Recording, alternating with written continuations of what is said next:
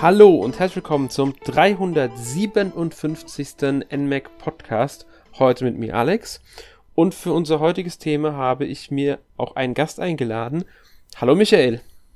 Hallo Alex und hallo Hörer. Ja, also Michael ist wieder dabei und wir beide wollen heute ein wenig über Assassin's Creed sprechen. Mhm. Ähm, passt ja auch, ist ja auch jetzt kürzlich, ich glaube am 10. November müsste das gewesen sein, also vom Aufnahmedatum her gerade erst ein paar Tage her, wenn ihr den Podcast hört, dann ist das nicht ganz, ne, doch knapp eine Woche müsste es dann her, das Spiel schon im Handel sein. Ähm, also Assassin's Creed Valhalla für die PS4, Xbox One, den PC, Xbox Series X und dann halt ab äh, 19. November auch für PS5. Also kein Nintendo-Spiel, aber wir haben uns gedacht, nehmen wir das doch mal zum Anlass und reden ein wenig über Assassin's Creed, auch wenn bei weitem nicht alle Spiele äh, der Reihe für Nintendo-Systeme erschienen sind. Ähm, tatsächlich fehlen sogar noch einige sehr wichtige Teile, bei denen ich zum Teil mich sogar bis heute wundere, warum sie nicht erschienen sind. Äh, zum Beispiel, als sie damals, ähm, wie hieß das, Ezio, die, die Ezio-Trilogie, die sie auf PS4 nochmal veröffentlicht hatten, diese Neuauflage. Genau, die äh, Ezio Collection hieß sie. Genau. Ähm, die soll zwar teilweise recht äh, sch schlecht gewesen sein, aber warum sie das Ding bisher nicht für Switch veröffentlicht haben, verstehe ich halt ehrlich gesagt nicht, weil das würde definitiv auf der Switch auch laufen. Kann mir keiner erzählen. Ähm, aber gut, das fehlt halt bisher noch, genauso wie zum Beispiel auch das allererste Assassin's Creed.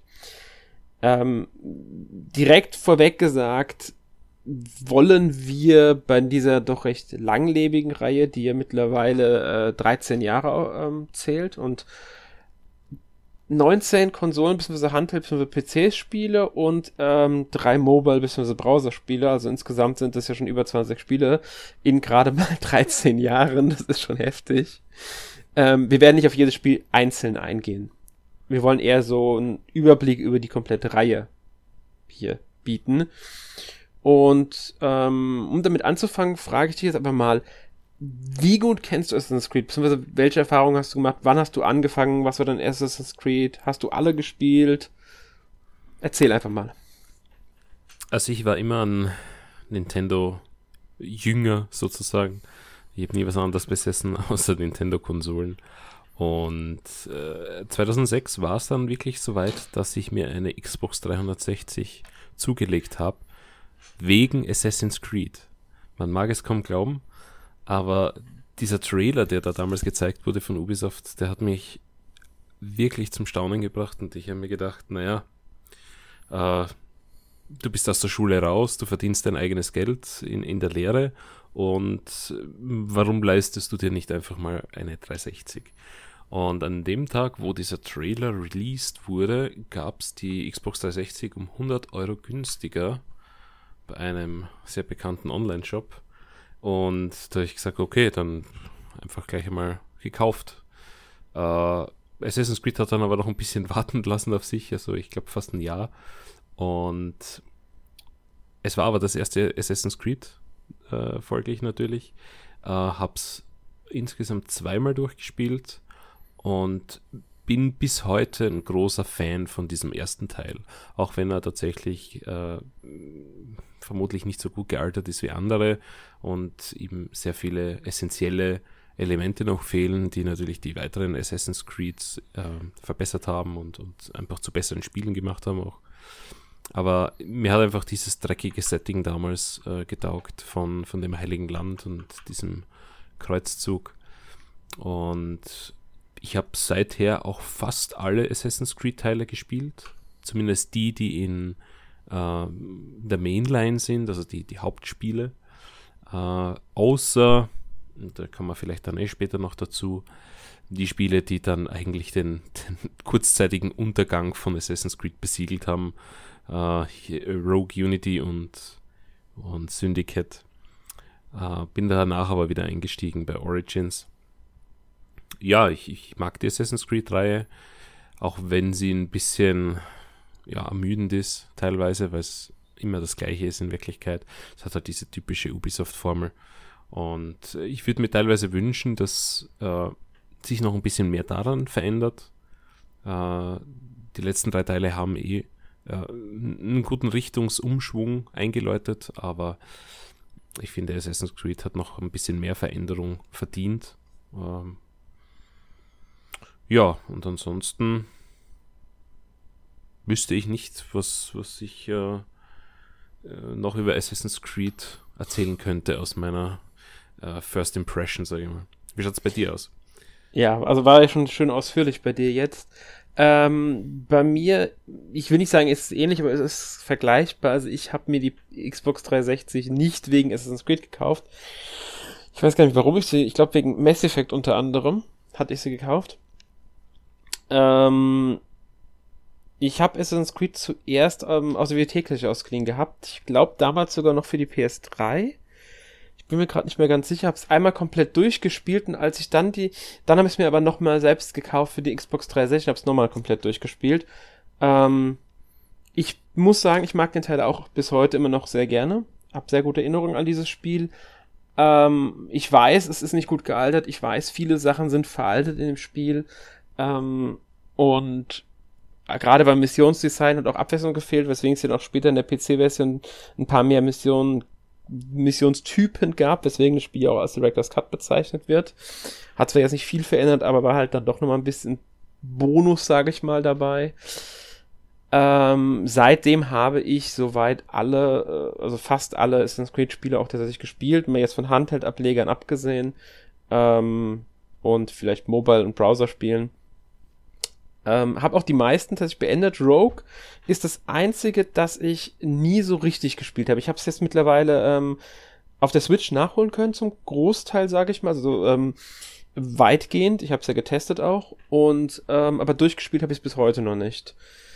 Ähm, weil ich auch gemerkt habe, dass diese ganz klassische Ubisoft-Formel, die man dir sagen muss, die sich im Laufe der Assassin's Creed-Spiele schon gewandelt hat, ähm, die von Assassin's Creed auch mit begründet wurde irgendwo, hat sich schon stark verändert. Also Rogue fühlt sich schon äh, sehr ähnlich mit Black Flag an, was ja durch diese ganze Schifffahrt kommt und was dem Spiel auch nochmal so einen eigenen Charakter gegeben hat. Unity ist dann und Syndicate gehen auch noch in gewisser Weise in diese Richtung, aber dann Origins, Odyssey und jetzt auch Valhalla gehen ja dann schon in eine sehr andere Richtung, dadurch, dass sie eher Rollenspiele geworden sind, also Action-Rollenspiele, während die Vorgänger dann halt wirklich noch die klassischeren Action-Venture waren.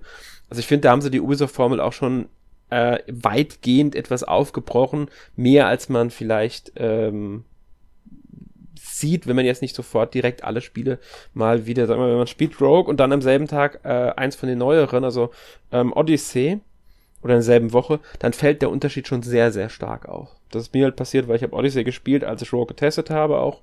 Und da ist mir dann schon sehr stark aufgefallen, wie stark sich Spiele auch beim Kampfsystem und bei vielen Mechaniken dann doch äh, unterscheiden. Ähm, wie gesagt, ich habe sehr viele äh, Teile auch durchgespielt. Die Rogue am wenigsten. Syndicate habe ich nicht beendet. Ähm, ansonsten weit, also wirklich komplett meine Reihe. Ähm, ich habe auch Chronicles Shiner zumindest gespielt. Die anderen beiden Chronicles Spiele noch nicht. Ähm, ja, ja. Also ich bin da schon sehr äh, mit verankert mit Assassin's Creed auch bis heute noch. Und freue mich auch schon, Valhalla dann bald auf meiner PS5 anfangen zu können, weil da habe ich mich noch gewartet bisher mit. Das habe ich noch nicht angefangen. Im Gegensatz zu dir, glaube ich, du spielst schon, gell? Ich spiele seit circa einer Woche. Ja. Gut. Ähm, so viel zu unseren persönlichen Erfahrungen, würde ich jetzt mal sagen.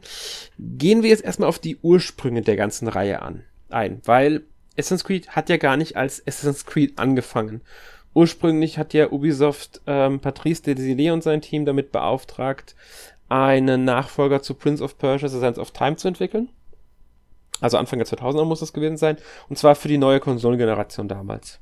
Weil ähm, stand halt an, dass da PS3 und Xbox 360 kommt. Man wollte natürlich da direkt mitgehen. Also wurde gesagt, entwickelt doch mal ein neues äh, Prince of Persia für ähm, diese Konsolengeneration. Ich denke mal, diese Geschichten hast du auch schon mal gehört, oder? Genau, und ja. äh, sollte eigentlich ähm, dieser, dieser Assassin, der dann quasi der Hauptcharakter in Assassin's Creed geworden ist, sollte mhm. eigentlich nur ein Sidekick sein. Und ja, also Ubisoft ist, hat dann ähm, gesagt, das passt irgendwie nicht zusammen, äh, macht es da was eigenes. Und genau, so das, das dann so ungefähr war das. Sie haben auch anfangs geplant, das Spiel klassisch linearer zu, also linearer zu gestalten, wie als Sense of Time war, weil sie die Konsolenspezifikation noch nicht kannten. Als sie dann noch mehr Infos bekommen haben, sie gemerkt, da ist ja viel mehr möglich und dann ist es zu dieser Open World geworden.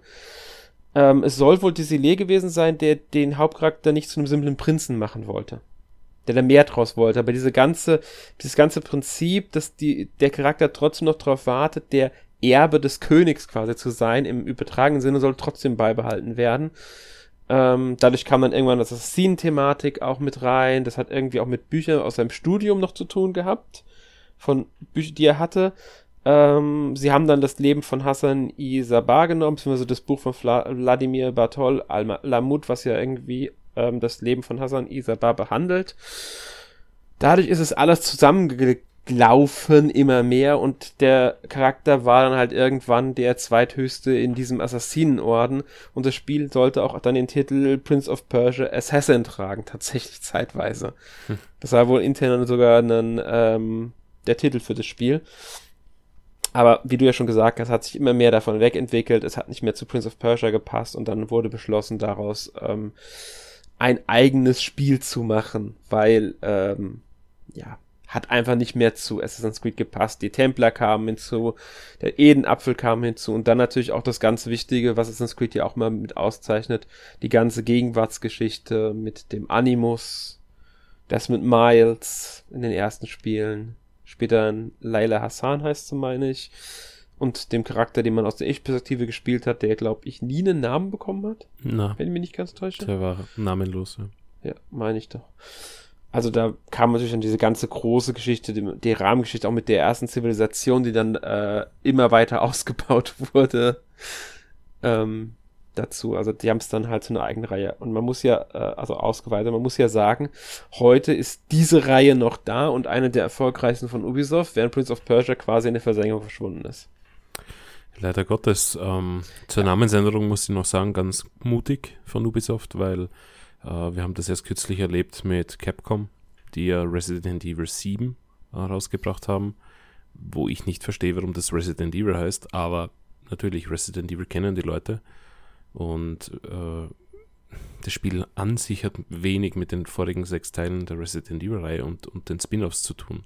Naja, und es gibt ja noch Bezugspunkte zum Ende hin. Ja, im, im DLC gibt es dann Chris Redfield, das stimmt schon. Und, aber, aber trotzdem, also hauptsächlich spielt es ja um, um eine komplette neue Familie und ein ganz anderes äh, Thema, mehr oder weniger. Ich meine, das sind natürlich Zombies und so weiter, aber es ist weg von diesem klassischen und deshalb äh, finde ich es erstaunlich, dass Ubisoft damals ähm, wirklich gesagt hat, wir äh, nennen es Assassin's Creed und nicht Prince of Persia Assassin, mhm. weil Prince of Persia kannten damals die Leute, war ein riesen riesen Franchise und äh, Sense of Time, eines meiner Lieblingsspiele auch. Äh, ja, ist aufgegangen für sie, also Glück im Unglück. Äh, ja. Weil, äh, wie du sagst, Prince of Persia hat dann noch den, den Cell-Shading-Teil bekommen und dieses andere mit, mit dem Kinofilm mit, glaube ich, war das. Ja, das war, ich weiß gerade gar nicht mehr, wie es hieß, das war, ähm, es war quasi ein Zwischenteil, ähm, ich glaube, zwischen dem Sense of Time und dessen Nachfolger. Evil, wie ist der Nachfolger nochmal von Prince of Persia Sense of Time? Ähm, ich komme gerade nicht mehr drauf. Das, das, also es war quasi. Wie ist das, das war äh, Warrior Within. Genau, Ach so. das war Warrior Within. Ja, da, äh, okay, und die vergessene den, Zeit hieß der nämlich, der Teil, den du meinst. Der ist erst im Nachhinein veröffentlicht worden, 2010. Ich glaube, es müsste sogar nach dem Cell Shading Teil gewesen sein. Genau, ja. Als Teil, der zwischen Sense of Time und Warrior Within spielt. Ah, ja, genau. Der das diese, diese Sense of Time Trilogy nochmal erweitert, weil sie halt ein Spiel wollten, das parallel zum Film erscheint damals. Genau, äh, Vergessene ähm, Zeit oder Forgotten Sands heißt auf, auf, auf Englisch. So kenne Genau, im Englischen Titel. Forgotten Sands, was ich ehrlich gesagt für den vielleicht sogar besseren Titel halte, weil er halt ähm, mit äh, dem Titel im Englischen Sands of Time zusammenpasst. Hm. Ähm, wobei auch die vergessene Zeit, wenn man jetzt das Time in Sense of Time mit auch passt, also kann man schon machen. Ähm, und ja, das, danach war die Reihe quasi weg. Also, ich weiß gar nicht, haben sie nochmal irgendwas, sie haben ja. die, die, die Trilogy nochmal in HD veröffentlicht. Äh, ja, das war aber auch schon davor. Äh, ich sehe gerade, das hat 2018 ähm, die Konvertierung der Apple II-Version gegeben. Ja, aber also ansonsten. Das, das war's dann. Also es gibt kein neues Installment mehr. Das heißt, seit zehn Jahren warten wir eigentlich auf ein neues Prince of Persia. Und ich gehe mal davon aus, dass wir weiter warten werden. Ja, nächstes Jahr im Januar kriegen wir ja schon mal das Remake von Sense of Time. Ah ja, stimmt, da, da war was, ja. Tatsächlich. Ja. Da bin ich gespannt, tatsächlich. Doch. Ich auch. Ich bin auch gespannt. Also vielleicht kann das sogar die Reihe wieder beleben und dann laufen die beiden Reihen parallel. Könnte meiner Meinung nach auch funktionieren, weil Assassin's Creed hat diesen Open-World-Charakter und mittlerweile ist es ja auch sehr stark ins Rollenspiel gegangen. Dann könnten sie mit Prince of Persia dieses eher levelbasiertere System wieder aufleben, beziehungsweise etwas linearere und das Action-Adventure-Teil. Wobei man könnte aus Prince of Persia auch sehr gut ein äh, Metroidvania-Spiel machen, das keine Open World direkt hat. Also nicht in dem Sinne im Open World, ähm, sondern indem man halt klassischer Metroidvania agiert und ähm, es halt Action-Adventure ist und während Assassin's Creed eher die Open-World-Rollenspielschiene fährt. Dadurch würden die Teile sich, Spiele sich stark genug unterscheiden. Weil gerade die ersten Assassin's Creed-Spiele haben ja dann doch schon sehr stark auch Teile von Prince of Persia aufgegriffen. Ich sag nur mal, die Gräber, die man zum Teil erkundet hat, ähm, waren ja Geschicklichkeitsparcours, die hätten genauso in einem Prince of Persia-Spiel drin sein können.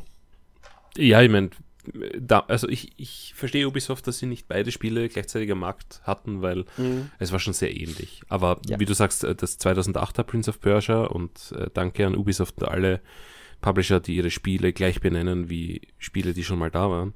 Ähm, das war dieser Cell-Shading-Teil und der war ja schon sehr Metroidvania-lastig. Ja. Du hast ja wirklich sehr viel Backtracking gehabt und das war auch ein anderes Spielstil als als Assassin's Creed wieder und war erfrischend, obwohl du natürlich die Verbindung zwischen den zwei siehst. Habe ich sehr gerne gespielt, habe ich, glaube ich, sogar auf 1000 Gamerscore beendet oder knapp. Ich glaube, ein Achievement fehlt mir noch. Ähm, kann ich nur eben empfehlen, ist, ist sehr erfrischend. Also, ja, ich fand es auch großartiges Spiel. Ich habe es sehr, sehr gerne gespielt. Ähm, hätte sich vielleicht ein Remaster verdient, weil ich meine, die, die Grafik ist nicht gealtert. Ähm, es ist halt Xbox 360, PlayStation 3. Ähm, vielleicht bringt es mal halt auf, auf Next Gen jetzt raus, weil die, die oder zumindest eine, eine One-Version oder PS4-Version, die, die spielen ja alle auf, auf äh, X, also Series X und, und äh, PlayStation 5 auch. Aber wäre natürlich sehr cool, das äh, ja in HDR wahrscheinlich zu sehen, weil das kommt sicher sehr, sehr gut. 60 mhm. Frames noch dazu. War auch eines der ersten Spiele, die die Tode äh, eliminiert haben. Du hast mhm. in dem Spiel nicht sterben können. Also war schon auch revolutionär damals. Ja. Kann mich noch erinnern, war ein großes Thema bei uns im Verlag. Ja, also ich ähm, habe auch den DLC dazu dann tatsächlich noch gespielt, der ja direkt dann daran angeschlossen hat, ähm, der eine Art Epilog quasi war.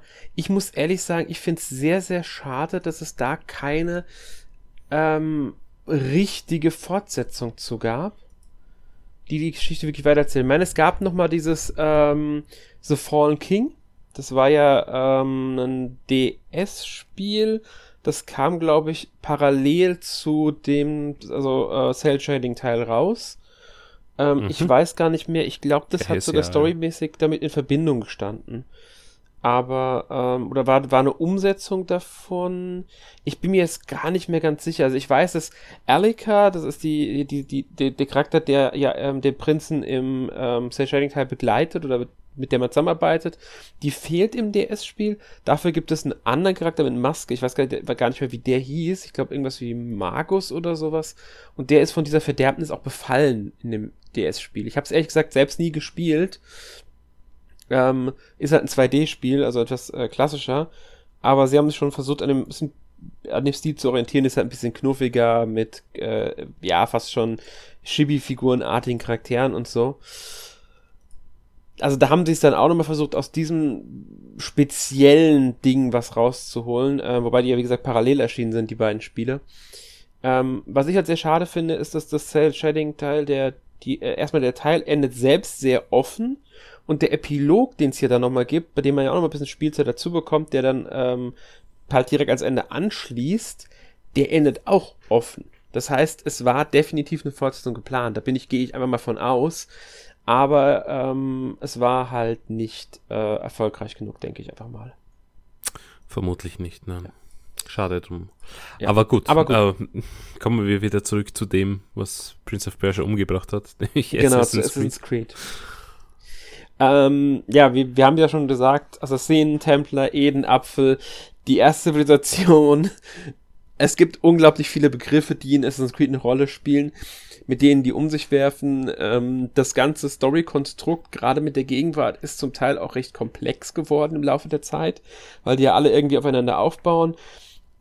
Man muss nur mal sagen, ähm, wenn man jetzt Origins gespielt hat, den Teil in Ägypten, in dem Spiel taucht ein Charakter auf. Origins spielt ja zeitlich gesehen am zweitfrühesten in der Reihe. Also bis zum Erscheinen von Odyssey war es sogar der früheste Teil, was ja der Titel auch sagt. Geht ja auch so ein bisschen um die Entstehung des Assassinenordens in dem Spiel. Und da drin in Origins, ich will jetzt den Namen nicht sagen, für alle, die es noch nicht gespielt haben, taucht ein Charakter auf, der bereits, auf den bereits Bezug genommen wurde in Assassin's Creed 2. Das heißt, sie haben diese Figur, dieses, diese nicht mehr lebende Person, muss man in Assassin's Creed 2 sagen, die einfach nur an einem Grab geehrt wird, genommen und in Assassin's Creed Origins dann wieder verwendet, um dort dann diese Person wirklich als lebende Figur zu zeigen und auch die Geschichte dieser Person mitzuerzählen. Ähm, also solche Verstrickungen gibt es halt in diesem Spiel, in dieser Reihe und die sind zum Teil recht groß. Also das, äh, wenn man sich damit beschäftigt, fällt das schon auf, auch äh, wie verzahnt das alles zum Teil dann doch ist, weil ja auch sehr viele Charaktere dann ähm, irgendwie miteinander verwandt sind und Vorfahren von irgendjemandem sind oder das ist der Nachfahre von dem und dem und so weiter und so fort. Ähm, was ja auch logisch ist, weil diese ganze Animus-Geschichte ja damit reinspielt. Ähm, Animus ist ja das Gerät von den Templern. Abstergo hieß die Firma, oder? Genau, Abstergo. Ja. Kannst du ja mal kurz erklären, was der Animus ist? Ja, der Animus äh, sieht aus wie ein Bräunungsgerät aus dem Soli. Und äh, ja, also es gibt diese Übergeschichte, äh, wie du schon sagtest, die äh, in den ersten, äh, ich glaube bis zu Teil 3, dann haben sie es abgeschlossen, äh, von Desmond Miles handelt der da ein bisschen ähm, in diese ganze Assassinen-Geschichte reingezogen ist. Ich glaube, er ist so ein Nachfahre oder so davon. Ja, seine Eltern waren Assassinen, er selbst nicht. Ja, genau. Und äh, er hat das quasi im Blut und jetzt wird er dort in diese ganze Abstergo-Geschichte verstrickt und kann durch den Animus das erleben, was es eben damals äh, gab oder was halt passiert ist. Er schlüpft quasi in die Rolle von in dem Fall äh, Altair im ersten Teil. Ähm, Altair ist ja äh, aus dem, also das spielt um 1191 äh, rum, haben wir schon gesagt, äh, Heilige äh, Land und der dritte Kreuzzug. Äh, und im zweiten Teil Brotherhood und Revelations spielt er dann eben, oder schlüpft er in die Rolle durch diesen Animus äh, von Ezio Auditore und im dritten Teil noch von, ähm, oh, wie hieß der, Connor, glaube ich. Ja, Connor, ähm, beziehungsweise er hat, glaube ich, noch einen anderen Namen, der ähm, Ureinwohnername von ihm, weil er ja, ja genau. Von, äh, ich kann, ich glaube, kann ihn aber erst halt nicht aussprechen. Der heißt irgendwie Raton Haketon oder so. Ich, wie gesagt, ich kann ihn nicht aussprechen. Tut mir leid, wenn es jetzt komplett falsch war. Ähm, ich habe ihn auch nicht komplett im Kopf, muss ich ganz ehrlich sagen. Ähm, aber so in die Richtung ging der Name. Ja, genau. Also diese drei Charaktere quasi übernimmt er durch diesen Animus und in dieser Übergeschichte mit, mit Abstergo versuchen sie halt das alles nachzuvollziehen und den Edenapfel in der Gegenwart irgendwie zu finden. Genau, also im ersten Teil kann man ja vielleicht sagen, also Desmond wird, ähm, in, der Teil ist Alklux mal ein bisschen, auch ein bisschen genauer drauf eingehen kann, sag ich jetzt mal. Desmond wird von Abstergo entführt ab, ähm, und wird in diesen Animus gesteckt, um alte Erinnerungen nachzuerleben, damit sie rausfinden können, wo Alter ihr den Edenapfel versteckt hat. Das ist so quasi diese Grundstory von dem Spiel. Und warum brauchen sie dafür ähm, Desmond? Ganz einfach, weil der Animus liest die DNA, die Erinnerungen aus der DNA. Und Desmond ist halt Nachfahre von Altair, deswegen brauchen sie seine DNA, um diese Erinnerung nacherleben lassen zu können. Man kann ja sagen, später in der Reihe spielt man ja dann, in, ich glaube, ab Black Flag ist es dann, glaube ich, der Fall. Also ab Assassin's Creed 4 Black Flag spielt mir dann zeitweise einen namenlosen Abstergo-Mitarbeiter, aus dessen, den man auch in der Gegenwart an der Ego-Perspektive spielt, also Ich-Ansicht. Ähm, und da ist es dann schon so weit, dass der Animus auch DNA von anderen Personen lesen kann. Also man muss nicht zwingend mit dieser Person verwandt sein, man kann DNA auch einfach eingeben und diese DNA wird dann genutzt und da kann jeder Nutzer, der sich darüber einloggt, diese DNA nacherleben. Hm. Wobei man ja. sagen muss, dass bis zum dritten Teil eben diese Übergeschichte äh, schon Relevanz hat und auch ja, ja. ein bisschen, äh, also in das, ja, sie war verfolgenswert. Also ich habe sie, ich habe sie schon mit Spannung äh, verfolgt und äh, ab dem Teil 4 ist es eigentlich recht irrelevant geworden und Jein, also man muss dazu sagen, ähm, Desmond hat man auch direkt gespielt, gerade im ähm, hm. zweiten Teil ähm, hat man ja und im, im, dritten Teil hat man ihm ja sogar richtig viel erlebt. Ich glaube, in Brotherhood auch noch, in Revelations war er dann relativ inaktiv, äh, wobei auch da gab es Abschnitte mit ihm. Ähm, Problem war eigentlich dann an Black Flag, Rogue, Unity und Syndicate, dass man diesen Ich-Charakter hatte. Das heißt, einen namenlosen Charakter, mit dem man halt was gemacht hat. Es war schon relevant, weil man musste diese Abschnitte ja spielen, man ist ja nicht drum herum gekommen. Und hat auch da gibt es sehr, sehr viele ähm, Sachen, die sehr wichtig für die weitere Storyline sind. Man kann zum Beispiel schon Nachrichten in den PC im Black Flag finden, der dann auf spätere Teile verweist. Französische Revolution zum Beispiel. In Unity ich glaube sogar der Name Fry wird das erste Mal im Black Flag oder äh, bereits erwähnt, der dann in Syndicate ja die beiden Hauptcharaktere sind. Also es sind ähm, die nächsten drei Spiele eigentlich quasi geleakt. Das hat damals noch keiner glauben können. Ja, nee, Bis sie haben ja sehr, haben sie haben ja sehr viel eingebaut einfach und irgendwann haben sie beschlossen, sie nutzen das jetzt. Ich denke nicht, dass es damit geleakt haben, sie haben einfach nur was eingebaut gehabt und haben dann überlegt, was von dem Zeug nutzen sie jetzt. So denke ich, sind die eher vorgegangen, als dass sie es leaken. Ja. Die haben einfach nur irgendwelche, die haben da so viel historischen Kram reingeklatscht. Du findest auch was zusammen, ich glaube, zu Samurai findest du auch was drin. Also du findest da echt viel drin, was bisher noch überhaupt nicht umgesetzt wurde, muss man auch sagen. Das heißt, die Sachen, die dann später auch wirklich genutzt wurden, ich denke, die waren einfach nur drinnen und ähm, später wurden einfach nur geschlossen, auf die bauen wir jetzt auf, damit es halt ein bisschen kompletter wirkt. Fertig. Das ist der Ding mir der ganze Hintergedanke dabei gewesen. Ähm, also ich will jetzt nicht behaupten, dass sie schon zu Black Flag Zeiten wussten, dass jetzt, äh, was weiß ich, das und das dann später genutzt. Wobei, wenn man überlegt, zwischen Black Flag und Syndicate lagen nur zwei Jahre. Nein, nein, also teilweise ist es schon so passiert. Ich war ähm, ja. sehr eng mit äh, einigen Ubisoft-Leuten und äh, ich, ich kann nur einen Ubisoft-Mitarbeiter zitieren. Äh, es gibt keine unabsichtlichen Leaks. Das stimmt.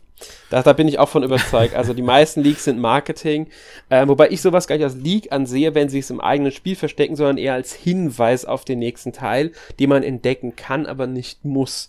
Das finde ich eher so als ein Aha-Moment, wenn ich habe dann was entdeckt im Spiel und dann auf einmal ist im nächsten Spiel das, was ich im Vorgänger entdeckt habe, tatsächlich ein wichtiges Spielelement, denke ich mir so, ach so, und dann habe ich ja eine Story-Verknüpfung. Ich finde sowas eigentlich äh, storymäßig sogar sehr cool. Ich mag solche Verbindungen. Ähm, um aber nochmal auf die Rahmen, also diese Gegenwartsgeschichte zu kommen, mit Assassin's Creed Origins haben sie ja sowieso einen riesen Schwenk nochmal gemacht, haben sie ja wieder eine namhafte Figur eingeführt mit Layla Hassan, äh, Layla Hassan. Die Gegenwartssegmente sind zwar nicht mehr so umfangreich und nicht mehr so ähm, oft drinnen, auch in Odyssey nicht, ähm, aber sie haben wieder ein bisschen mehr Präsenz und ein bisschen mehr Story. Ich finde gerade in Odyssey zum Ende hin, bis in den DLCs, in einem der DLCs müsste es sein, nimmt ja Layla dann doch nochmal eine etwas größere Rolle auch ein. Beziehungsweise sie wird storyrelevanter. Es ist nicht so, dass man mit ihr äh, groß Missionen hat, sage ich jetzt mal. Aber sie nimmt eine etwas größere Rolle ein als jetzt diese Ich-Perspektiven-Person. Meine ich jetzt, also in der Hinsicht. Ich muss Und, ehrlich sagen, ich habe in Odyssey, na gut, Odyssey habe ich sehr wenig gespielt, aber in, in Origin und jetzt auch in Valhalla, ich, ich äh, meide diese ganzen, äh, also außerhalb des Animus-Szenen wie die Pest eigentlich. Ich weiß nicht, ja, es ich, gibt ich ein paar Szenen, die musst du ja spielen. Mittlerweile. Ja, genau, die, die spiele ich, aber ich schaue, dass ich so schnell wie möglich wieder in den Animus komme. Dann verpasst du einiges aber auch bei denen, weil auch da haben sie wirklich ein paar Sachen drin, die ich sehr schön finde. Zum Beispiel in Origins kannst du einen Hinweis ähm, auf den Film finden, ähm, und, beziehungsweise man muss ja sagen, die ähm, Hauptfigur, also Layla, hat ja äh, eine, war mal befreundet mit der ähm, ich habe vergessen, wie sie heißt, Sophia, glaube ich, die im Film ja diese, die, die entscheidende Rolle, äh, Wissenschaftlerin bei Abstergo ist. Und ähm, außerdem findest du ein Easter Egg in dem Spiel ähm, auf dem Computer von ihr und zwar ein Foto, bei dem der Chef von Abstergo aus Montreal, der in den in Black Flag und so weiter vorkam, erschossen wird auf offener Straße und derjenige, der ihn erschießt, ist Aiden Pierce aus Watch Dogs und diese Mission, in der man diesen Charakter erschießt, gibt okay. es sogar wirklich in Watch Dogs. Okay, cool. Und diese Theorie des Watch Dogs ja irgendwie auch im selben Universum wie Assassin's Creed spielt, haben ja sowieso schon einige seit also längerer Zeit gehabt. Ähm, wobei man da halt sagen muss, das ist nie bewiesen worden und es sind vielleicht auch nur einfach nur Easter Eggs, die aufeinander verweisen als Spaß an der Freude. Ja, vermutlich. Ja. Aber, ja, aber ich, ich, halt ich, fand, also warum ich das nicht spiele oder nicht gerne spiele, ist, weil es, äh, ich meine, wie du sagst, es ist natürlich Easter Eggs und, und Hinweise suchen, aber ich spiele Assassin's Creed hauptsächlich wegen diesen ganzen Settings, in die du ja. eigentlich reinschlüpfst. Ja, also ja, ich auch. Vor allem, ich, ich bin ein riesen Ägypten-Fan, ich habe mich echt auf Origins gefreut. Natürlich möchte ich dann die meiste Zeit in Ägypten verbringen. Mhm. Äh, diese Jetztzeit, der habe ich eh genug im echten Leben, also kann ich auch darauf verzichten, sage ich mal. Aber ja, aber ich ehrlich gesagt, wenn sie es wieder so hinkriegen würden wie mit Desmond, das ist auch wirklich ja. wieder mit, mit, dass du Charaktere hast, mit denen du wolltest, haben, hast du ja bei, ähm, also in ähm, Odyssey hast du das. Du hast ja auch Charaktere, mit denen Layla interagieren kann, sei es nur über Funk. Ähm, aber wenn sie das wieder hinkriegen würden, dass du wirklich auch andere NPCs, also auch eine Entwicklung abzeichnet, weil das gab es ja auch in, in, in den Teilen, dass sie den Standort sogar mal wechseln mussten. Ja, das ist. Dass du da auch wirklich ja. mal fliehen musst oder, oder was ich, du musstest in ähm, Brotherhood war es, glaube ich, ähm, musstest du ja sogar in dieser, äh, ich hab vergessen, wie es heißt, die Stadt, in der der Onkel von Ezio auch lebt und so, musst du ja sogar äh, unterirdisch dann Katakomben untersuchen als Desmond und mhm. sowas. Mhm sowas gibt's zwar mit Layla auch, aber sehr kurz meistens. Es sind immer nur so, so, so paar Minuten Abschnitte, weil man merkt, die Entwickler sind sich bewusst, die meisten Spieler wollen diese Gegenwart nicht mehr. Sie wollen den Vergangenheitsteil erleben und deshalb werden diese Gegenwartsteile zwar beibehalten, weil man diese Geschichte nicht aufgeben möchte, aber sie werden so kurz wie irgend möglich gehalten. Mhm. Hab ich zumindest das Gefühl bei den Spielen. Ja, es wird auch mein, also meine Erfahrung widerspiegeln. Also ich finde halt diese Vergangenheitsdinger interessant, weil zumeist sind sie nicht da gewesen noch in, in der Videospielindustrie, weil es gibt bis heute kein, kein gescheites Ägypten-Spiel tatsächlich, außer halt vielleicht Origins, das am, am ehesten da dran kommt. Ja, und Strategiespiele, aber die zählen jetzt mal nicht. Ja, gut, die ganzen Zoomer und, und was weiß ich, wie sie heißen da, die zähle Ja, Pharao dank hat jetzt eigentlich eher so, Ach so ja, klassische Strategiespiele, echte Strategie- oder Aufbaustrategiespiele. Ja, die, die, das, das stimmt. Übrigens, äh, cooles Spiel, kann man auf GOG auch äh, mit der heutigen Hardware spielen. ja. Ähm, aber ich, ich fand, dass die, die alten Teile, also bis zu Teil 3, hatte eben diese Übergeschichte mit dem Edenapfel. Mhm. Und die fand ich extrem interessant. Und da hat man auch mitgefiebert, jedes Mal ein Open End gehabt, also so, so ein Cliffhanger. Und, und, man wollte quasi in der Vergangenheit als auch in der Gegenheit, äh, Gegenwart wissen, was mit diesem Edenapfel passiert. Mhm. Und ich fand, da haben sie diesen Spannungsbogen gut gezogen, wobei man dazu sagen muss, okay, uh, Brotherhood ist für mich eines der besten Spiele von Assassin's Creed. Revelations hätte man sich sparen können, aber wenn man jetzt hernimmt und sagt, okay, man, man zieht über drei bis vier Spiele, uh, wäre es auch eine gute Länge gewesen, weil dann war ja diese Desmond-Story auch ab, abgeschlossen. Uh, Revelations, ja gut, existiert halt, aber danach hätte man vielleicht was Neues anfangen sollen, was auch sich ähnlich erstreckt in, in, in beiden äh, Schichten quasi der Erzählung, aber das haben sie irgendwie verabsäumt. Also dieser ja, also Charakter ist halt irgendwie, ja, das bin ich wahrscheinlich, also vermutlich haben sie deswegen ja. den nicht benannt, aber, aber es ist halt uninteressant gewesen für mich. Ganz genau, das war nicht das Problem. Also sie haben ja auch auf ähm, in der Storyline von Desmond auf einen Punkt zugesteuert, ich will jetzt nicht verraten was, ähm, da war ja immer ein Datum angekündigt und da passiert mhm. dann irgendwas und darauf ist ja auch alles hinausgelaufen im, im Endeffekt. Das Problem war halt, sie haben nicht mit dem Erfolg, mit diesem Riesenerfolg von Assassin's Creed, Assassin's Creed hat ja einen Riesenerfolg am Ende gehabt, ähm, vom ersten Teil gerechnet. Deswegen hat ja auch zwischen dem ersten Teil und dem zweiten Teil äh, zwei Jahre gelegen ähm, damals. Sie haben sogar noch einen DS-Teil 2008 rausgehauen und 2009 parallel, also mit dem zweiten Teil auch im selben Jahr, äh, einen Teil für die PSP. Also die haben ähm, Der DS-Teil erzählt die Vorgeschichte von Altair und der PSP-Teil erzählt die Geschichte nach Assassin's Creed 1 von Altair weiter. Also haben sie auch drei Spiele um Altair noch gehabt. Mhm. Bevor sie dann mit Assassin's Creed 2, das glaube ich sogar am selben Tag wie der PSP-Teil erschienen ist, ähm, halt was Neues angefangen haben, aber die Geschichte von Desmond weiter erzählt haben. Das war auch gut so. Und danach sind sie ja wirklich auf jährlich gegangen. Du hast dann auch noch einen DS-Teil ähm, rund um ähm, Ezio, glaube ich, war das auch bekommen mit Discovery, der übrigens auch am selben Tag erschienen ist. Also drei Tage, an, an einem Tag drei, drei Spiele, einen für PSP, einen für DS und einen für PS3, Xbox 360 und PS3, P, äh, PC. Ähm, und da hast du dann schon gemerkt, sie, sie setzen auf diese Reihe. Und dann kamen die Spiele ja wirklich im jährlichen Rhythmus bis zu ähm, Syndicate. Und also bis Syndicate ist mindestens ein Spiel im Jahr erschienen, manchmal sogar zwei. Und da haben sie einfach sich, glaube ich, absolut mit übernommen. Das war einfach übertrieben.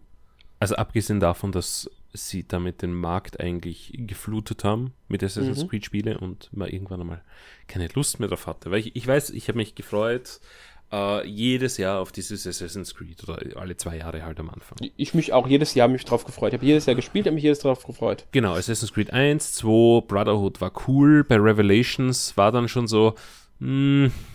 ich fand's, ich hab's gerne, also ganz gerne gespielt. Ähm, es war zwar nicht besser als Brotherhood, aber ich hab's immer noch ganz gerne gespielt tatsächlich. Ich fand den äh, Assassin's Creed 3 dann eher schwächer sogar nochmal. Ja, nein, Revelations war halt so, so der erste Teil, wo ich weiß nicht, der hat nicht mehr gefunkt, sagen wir so. Und dann habe ich auch nie schon da. Genau, ja. Auch weil es das dritte Mal irgendwie Ezio war, aber Ezio war sehr, sehr viel beliebter als Altair. Sie wollten halt diesen mhm. Ezio-Storyline, äh, wollten sie ausmelken. Gut, äh, haben sie gemacht. Ähm, und ja, dort habe ich dann angefangen, die Spiele erst äh, nachzuholen, wenn der nächste Teil erschienen ist. Das heißt, ich hatte schon ein Jahr Verzögerung drinnen. Assassin's Creed 3 habe ich dann tatsächlich auf der Wii U gespielt. Ähm, ja, äh, schwierig, schwierig einzuschätzen. Es war halt teilweise recht interessant wegen dieser amerikanischen Revolution, aber der Anfang war so endlos mühsam, wo du zuerst mhm. einen anderen Charakter spielst und ich glaube, drei oder vier Stunden erst dann wirklich die Steuerung von, von Connor übernimmst. Puh, mühsam. Äh, Gibt es auch für die Switch eben, für, für alle, die es nachholen wollen. Ähm, ja, äh, wie du sagst, verstehe nicht ganz, warum sie nicht Teil 1 und die ganzen Ezio-Teile auch auf die Switch geportet haben, weil Teil 3 ja eigentlich die Geschichte vollendet. Äh, also diese initiale Geschichte auch mit Desmond und die Leute wahrscheinlich sich überhaupt nicht auskennen werden.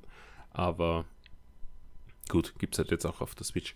Aber ja, und dann, dann immer ein Jahr später, ein Jahr später, ein Jahr später und dann kam Unity und Rogue. Die kamen am gleichen Tag. Ja. Und das verstehe ich ja ohnehin nicht. Assassin's Creed Rogue war ein Spiel, das ja quasi nach Black Flag kam mit diesen ganzen Schiffsszenarien für PlayStation 3 und Xbox 360. Und ja. Unity kam am gleichen Tag aber für Next Gen. Das heißt, ja. du hattest zwei Assassin's Creed Spiele und wenn du jetzt ein Assassin's Creed Spiel willst, was für eines nimmst du? Wahrscheinlich eher Unity, weil es einfach neu ist und neue Hardware. Wenn du die Konsole schon besetzt. Das war genau. nämlich damals der Punkt. Sie wollten dann beide Generationen bedient haben. Ja, das äh, verstehe ich, verstehe ich, weil so wie wir es jetzt haben, ist es ja das erste Mal, dass du sagst, okay, du kaufst das Spiel für Xbox One und es läuft auf der Series X. Ja, du kaufst ja. die Series X und kannst Wobei, alles spielen, was ganz. davon ist und, und bei der PlayStation 4, 5 ja ungefähr das gleiche. Ne? Also die ist ja auch. Ja, genau, aber das, man muss dazu sagen, also Black Flag war zwar nicht genauso, du konntest nicht das PS3-Version kaufen, dann auf der PS4 spielen, aber Black Flag ist damals schon parallel für beide Konsolengenerationen erschienen. Ja, aber Rogue nicht.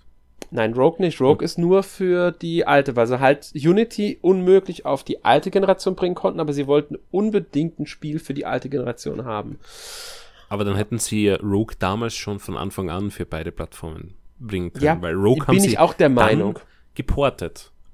Ja, erst später, irgendwann, ganz genau. Stück später sogar erst. Ja, und uh, Unity war halt dann, also das, der, der erste äh, das erste Anzeichen dafür, dass Assassin's Creed zu bröckeln anfängt, mhm. weil dieser jährliche Rhythmus einfach nicht mehr passt.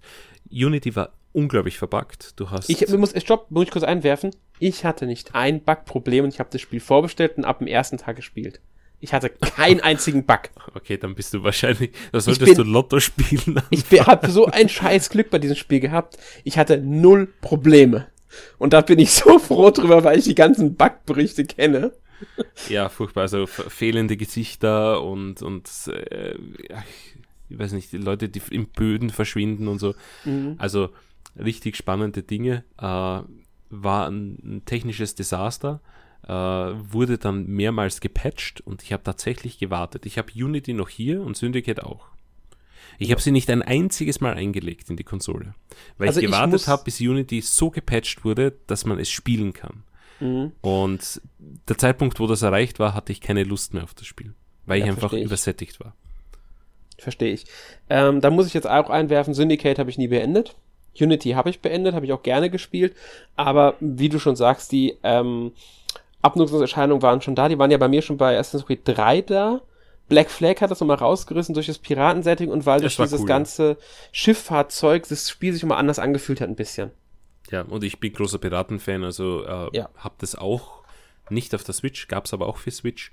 Ich habe es dann, glaube ich, für die 360 äh, durchgespielt und das hat Spaß gemacht noch. Also viel mhm. mehr Spaß als Assassin's Creed 3. Ja, Black Flag ist ähm, zusammen mit Rogue als Rebel Collection im Dezember 2019 für die Switch erschienen. Genau, exklusiv sogar in der Rebel Collection. Ja, genau, und, die Rebel äh, Collection ist nur für Switch. Nur zur Info für alle, die, die gerne Module sammeln. Äh, Assassin's Creed 4 ist auf Modul und Rogue kann man sich aber, wenn man das Modul einlegt, äh, runterladen, kostenfrei. Genau. Falls muss ich nicht aber verstehe, bedenken, aber gut. Hier muss man einwerfen, wer es auf Deutsch spielen will, der muss sich aus dem eShop erst die, das, äh, den Deutsch-Sprachpaket runterladen. Das ah, ist ja, genau. installiert. Das hatte aber die Serie sowieso an sich auch auf den Ja, mittlerweile. Das da war auf dem PS3 war das noch nicht so üblich, da gab es das noch nicht. Aber ich weiß gar nicht, ob das Unity schon so war, aber spätestens mit Origins ist es normal geworden. Also ab Origins weiß ich definitiv, dass es da normal geworden ist. Ich, ich, mir kommt vor, auch schon davor, aber da kann ich, ich mich weiß es nicht mehr. Ich also glaube, auf der 360 habe ich das auch schon gemacht ich meine, auf den, also auf der PS3 meine ich, war es noch nicht so. Bei Black Flag auf der PS4 bin ich mir gerade nicht ganz sicher, ob es das nicht auch schon hatte. Aber die davor die Teile hatten, das meine ich nicht. Also wüsste ich es jetzt nicht. Da bin ich mir jetzt eigentlich fast sicher, dass das nicht hatten. Ich meine, das Hauptproblem war, ich meine, wo, wo das herkommt, kurz erklärt, äh, damals natürlich äh, Xbox 360 Spiele, maximal Double Layer, DVDs, mhm. das heißt äh, 8, irgendwas Gigabyte, 8,9 glaube ich sind es Natürlich alle Sprachdateien passen da nicht drauf. Ähm, deswegen hast du teilweise so territoriale, exklusive Discs gehabt. Bei uns war meistens Französisch drauf und ich glaube Italienisch noch. Und wenn du es aber in England gekauft hast, waren andere Sprachen drauf und so weiter. Also äh, deswegen waren lustigerweise auch bei, bei äh, England-Imports nicht immer die Sprachen drauf, die man gebraucht hat. Und ich weiß, bei FIFA hat es zum Beispiel bei uns keine englische Sprache gegeben auf der mhm. Disk. Das lag bei der Xbox 360 dran, weil die hat nämlich noch DVDs genutzt und ja. die PS4, PS3 hat schon Blu-rays genutzt. Genau, die hatten mehr Speicher. Und ich, mir ja. kommt vor, ich habe bei der Xbox 360 dann schon Sprachdateien runtergeladen. Das kann gut sein, weil ich bin irgendwann zu PS3 dann gewechselt. Ich bin mir gerade nicht mehr sicher. Also den zweiten Teil habe ich definitiv noch. Ich glaube, mit dem dritten Teil könnte ich auf die PS3 gewechselt sein. Vielleicht aber auch schon mit, ähm, vielleicht aber auch erst mit Black Flag und PS4. Bin mir jetzt nicht ganz sicher, aber ich bin irgendwann auf die von der Xbox 360 rüber gewechselt ähm, auf die ähm, anderen Konsolen. Das war also auf die PS PlayStation-Konsolen. Das weiß ich noch, aber ich weiß nicht mehr genau wann. Ähm, ja. ja, aber auf alle Fälle, wie wir ja schon jetzt merken, Assassin's Creed hat diese Abnutzungserscheinung dann irgendwann gehabt. Und das hat sich leider, man muss leider sagen, es hat zum Teil wirklich auch damit zu tun, dass die Desmond Story weggefallen ist. Ja, nicht nur die Desmond Story, ich finde auch dieser jährliche Rhythmus hat das. Äh, ja, der, der, der, der hat ihm nicht gut getan, weil erstens einmal mhm. bist du übersättigt gewesen, du hast auch äh, gemerkt, dass die, ich meine, die, die Spiele sind alle riesig.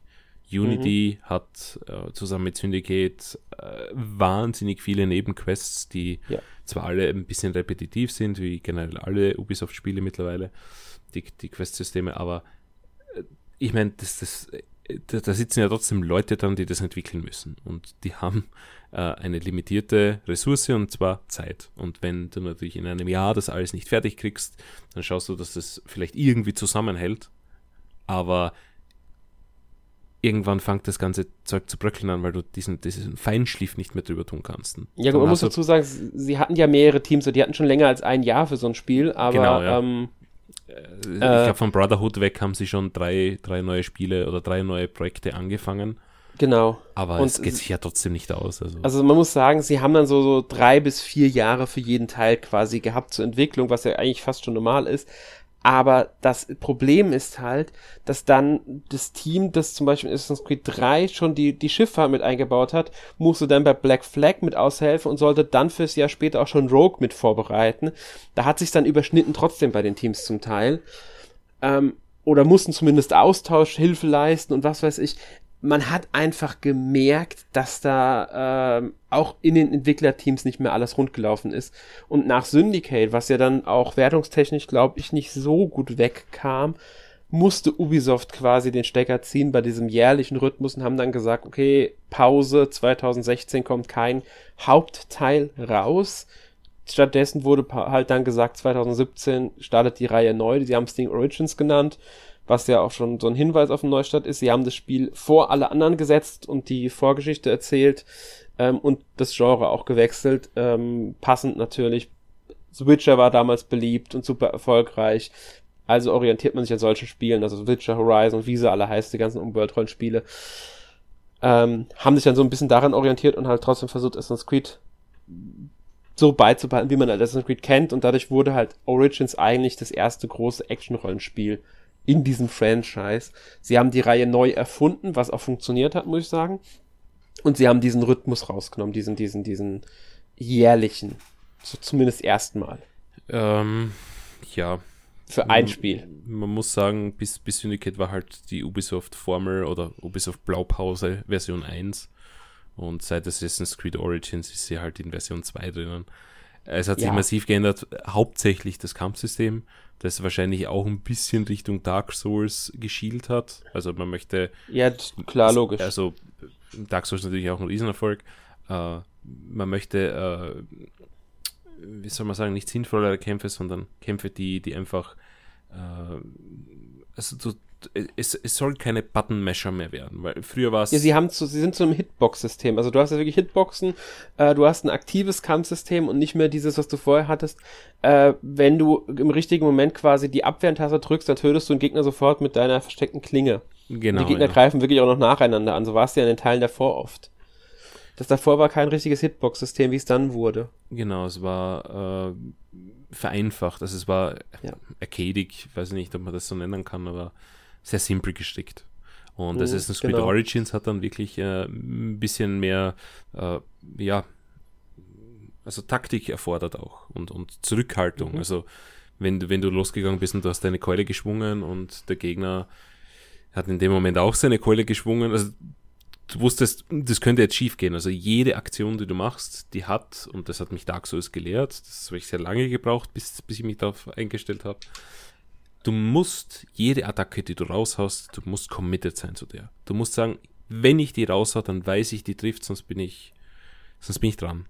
Und, ja. ähm, Wobei man sagen muss, Origins ist bei weitem kein Dark Souls. Nein, das ist nein, auch vom Schwierigkeitsgrad her nicht. Bei weitem nicht. Bei weitem nicht, aber es geht in die Richtung und das hat mir sehr gut gefallen, ja. weil, weil du einfach dieses sinnlose Button-Meshen nicht mehr hattest und mhm du schon vorsichtig sein musstest auch. Ja. Ich meine, je, je, stärker du geworden bist, desto mehr Fehler hast du dir wieder erlauben können. Ich fand der, der, der Anfangsschwierigkeitsgrad und vor allem die Umstellung, weil du einfach ein anderes Assassin's Creed gewohnt warst, äh, die hat ein bisschen gebraucht, aber ja. zusammen mit dem Setting, weil ich ja ein riesen Ägypten-Fan bin, hat es mir dann im Endeffekt auch gut gefallen, auch wenn ich ein bisschen äh, Wehmut habe, weil es nicht ausreichend genug für mich auf die Mythologie eingeht. Es geht halt mehr auf diese, die tatsächlichen Personen quasi ein, die damals ja, existiert muss, haben. Da muss man halt sagen, Assassin's Creed ist ja auch eher eine historisch verankerte Reihe, wobei mhm. man Odyssey, wenn man jetzt Odyssey nimmt, das ja diesen ganzen Gedanken von Origins noch ein bisschen weitergedacht hat. Also Origins sehe ich immer noch als Mischung aus diesem Action-Adventure-Prinzip und Action-Rollenspiel. Odyssey ist für mich eigentlich ein ganz klares Action-Rollenspiel geworden da fehlt auch vieles, was von dieser Ubisoft-Formel noch in Origins drin hängt, fehlt dann in Odyssey auch wieder, weil sie da andere Mechaniken verbaut haben. Will nicht sagen, es gibt diese klassischen Mechaniken nicht. Du kannst immer noch Türme erklimmen um mit deinem Adler die zu erkunden, aber das bringt dir in erster Linie eigentlich nur, dass du einen Schnellreisepunkt hast. Fertig. Mhm. Ähm, du musst nicht mehr die Türme erklären, um die Karte aufzudecken oder sowas. Das machst du nicht mehr so. Und ähm, ja, du hast vorher auch schon erwähnt, das ist ja jetzt so, dass du ein riesiges Gebiet hast mit mehreren ja. Städten noch. Also äh, Odyssey ist ganz Griechenland. ja, und Origins ist ja auch äh, Ägypten, also du hast genau. die, die, die ganzen ja. äh, Städte, wie sie, wie sie heißen, Memphis und, und, und alles besuchst du dort. Hast genau, also die ganzen die, die, ganzen Monumente, die es gibt auch in, in Odyssey. Mhm. Ja, und ähm, Odyssey ist halt, man muss sagen, mehr Mythologie steckt drin als jetzt in den anderen. Also du triffst ähm, auch wirklich mythologischen Figuren und so weiter. Also diese ganze mit, griechische Mythologie wird dort Ticken, finde ich, mehr genutzt als jetzt bei Origins. Mhm. Ich weiß, es gibt Leute, die meinen, immer noch nicht gut, noch nicht genug und so weiter, aber äh, vieles natürlich nur Nebenquests und auch in den DLCs. Man muss hier immer auch auf die DLCs verweisen. Das haben sie auch bei Origins gemacht. In Origins hast du auch bei den DLCs dann nochmal ein bisschen diesen mythologischen Anklang mit dazu gewonnen. Ähm, auch wenn ich sie nicht immer gut sind, die DLCs. Das muss man immer in Relation setzen. Bei Odyssey mochte ich sie eigentlich ganz gerne. Origins fand ich sie jetzt nicht ganz so stark. Ja, ich bin ähm, kein DLC-Freund, deshalb ja, lasse ich das ich meistens sag immer aus, so, ja ich sag immer so, ähm, wenn sich ein DLC anfühlt wie wirklich eine Fortsetzung, eine Erweiterung, sehe ich es ein. Aber wenn sie zum Beispiel bei Assassin's Creed 2, da haben sie ja eine komplette Mission einfach rausgenommen aus dem Spiel. Das merkst du ja eine, sogar. Nicht nur eine, ja. Und das, das stimmt. sie haben ein ganzes Teil rausgenommen, das merkst du ja richtig. Und das finde ich schon sehr, sehr frech. Wenn du aber sagst, okay, du hast das komplette Spiel, die Story ist beendet und der DLC schließt daran an und erzählt einen Zusatz, wie bei Prince of Persia Cell Shading, von wir es schon hatten, dass du dann den Epilog, gut, ich weiß, kann man auch sagen, wo du rauskriegst, aber du brauchst diesen Epilog nicht, um die Geschichte abzuschließen, weil der Epilog dir jetzt nicht so viel Zusatz dazu gibt, ähm, was dir jetzt für die Story fehlt. Es gibt dir keinen neuen Ausgangspunkt für einen Nachfolger, sag ich mal aber es erweitert die Geschichte um eine schöne Sache. Da sage ich, kann man machen, muss aber nicht sein. Bei Odyssey wiederum, jetzt das Beispiel, ist der DLC so groß auch wieder. Es ist so eine riesige Erweiterung, die aber, ich sag mal, die erweitert die Geschichte schon sehr stark.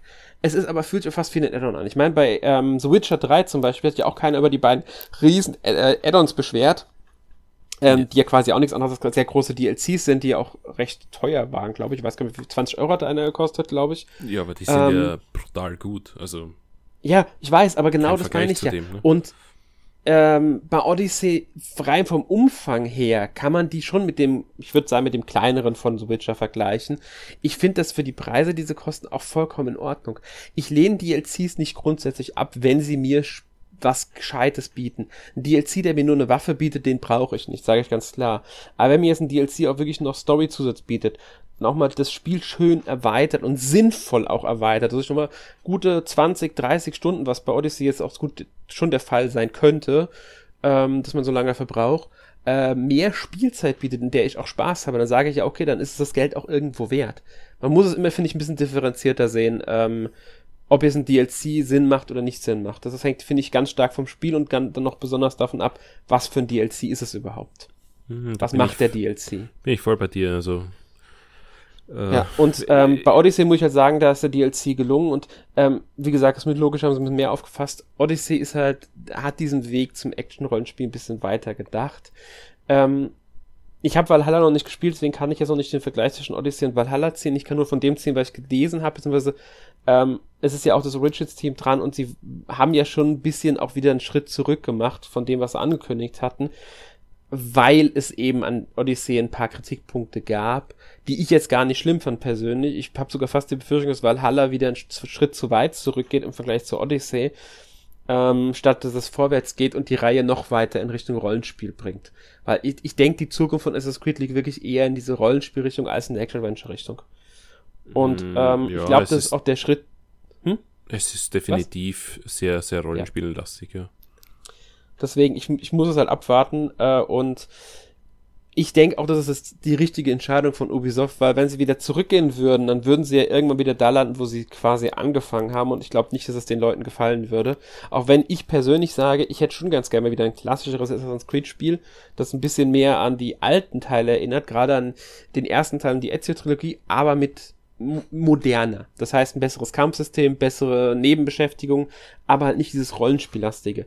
Weil so also klassisch, ich bin der Assassine, ich habe meine Ziele jetzt in mehreren Städten, die ich dann halt, äh, zu denen ich dann hinreise, durch halt eine verbundene Welt und die muss ich ausschalten. Und um die ausschalten zu können, muss ich mir erst Informationen über die beschaffen und sowas. Was man bei Assassin's Creed 1 natürlich als langweilig ansehen kann, aber wenn das gut verpackt ist in schöne Missionen, die gut erzählt sind, mit guten Charakteren und so weiter und so fort, kann auch das heutzutage noch funktionieren. Und so ein Spiel hätte ich ehrlich gesagt auch nichts gegen, wenn sie sowas mal wieder machen würden.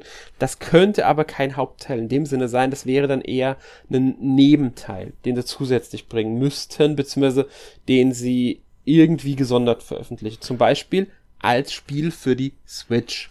Unabhängig von den anderen Teilen. Ich weiß, dann sind wir wieder dabei, es kommt wieder zu viele Assassin's Creed und so weiter, aber ich denke, das nächste Assassin's Creed kommt sowieso nicht vor 2022, weil sie haben auch gemerkt, Origins zu Odyssey war wieder nur ein Jahr, jetzt haben sie wieder zwei Jahre gewartet. Ich denke, sie werden wieder eher zwei Jahre warten, weil für nächstes Jahr sind ja auch schon die ganzen, die ganze Roadmap für Valhalla, was an Inhalten auch kostenlos kommt und so weiter angekündigt. Deswegen würde ich nächstes Jahr auch nicht mit einem neuen Assassin's Creed rechnen. Und da könnte man halt wirklich sagen, okay, wir entwickeln basierend eher auf den klassischeren Assassin's Creed Spielen einen Switch-Teil. Nur um es mal anzumerken. Ja, ich. Also ich meine, zu, ja. zu Valhalla noch, ähm, ich, ich glaube, es ist eine Mischung. Ich glaube, es ist eine Mischung, was ich bislang gesehen habe, äh, zwischen, es bleibt RPG und es geht aber ein bisschen, also das Kampfsystem ist meiner Meinung nach ein bisschen simpler wieder. Äh, du hast doch die, die Kameraperspektive viel weiter raus als noch in den zwei Teilen davor. Äh, es ist nicht mehr so nah dran. Ich, ich fühle mich beim Kämpfen nicht mehr so immersiv verbunden mit dem Charakter. Es kommt mir eher mhm. vor wie ein, wie ein Diablo Top-Down, teilweise, auch mit den Attacken und so. Äh, weiß ich nicht, ob ich das gut finde. Äh, muss ich ein paar Mal drüber schlafen noch geschichtsmäßig und, und äh, wie du dann quasi die einzelnen Charaktere, ich meine, Assassin's Creed wissen wir alle, gibt wieder dieses typische, du hast äh, eine Handvoll oder zwei Handvoll äh, Objekte, also Personen, die du töten musst. Und ähm, bis es dorthin kommt, ist schon sehr viel Geschichte und sehr viel In Investigationsarbeit und auch die, die Nebenmissionen sind teilweise sehr umfangreich, auch mit äh, Informationen beschaffen, äh, Rätsel lösen, ähm, Tracking von, von den einzelnen Informationen und dann äh, zusammenführen zu einer Conclusio. Also wenn du sagst, du magst es, dann wirst du wahrscheinlich sehr viel Freude mit Valhalla wieder haben. Das hat ja Odyssey auch geboten, muss man dazu sagen. Da hast du ja auch deine Antatsziele, zu denen du erst Informationen sammeln musstest und so weiter. Ähm, ich ich habe halt Odyssey nicht weit gespielt, weil Odyssey yeah, hat für mich den einen Punkt und, und den erwähne ich jetzt, weil der ganz, ganz wichtig ist. Das hat mhm. für mich das ganze Spiel zerstört. Origins war relativ gut gebalanced. Du hast es durchspielen können, ohne dass du sehr viel gegrindet hast. Valhalla hat nicht den Anschein nach, dass du grinden musst, um voranzukommen. Uh, du musst natürlich deine Missionen erfüllen, du musst stärker werden, du musst diese, diese Talentpunkte einsetzen aber du kannst sehr viel durch Kampf wettmachen. Odyssey hat das Spiel so gebalanced, dass es gepasst hätte, hat dir dann 10% deiner Erfahrung weggenommen und dir als Zusatz verkauft.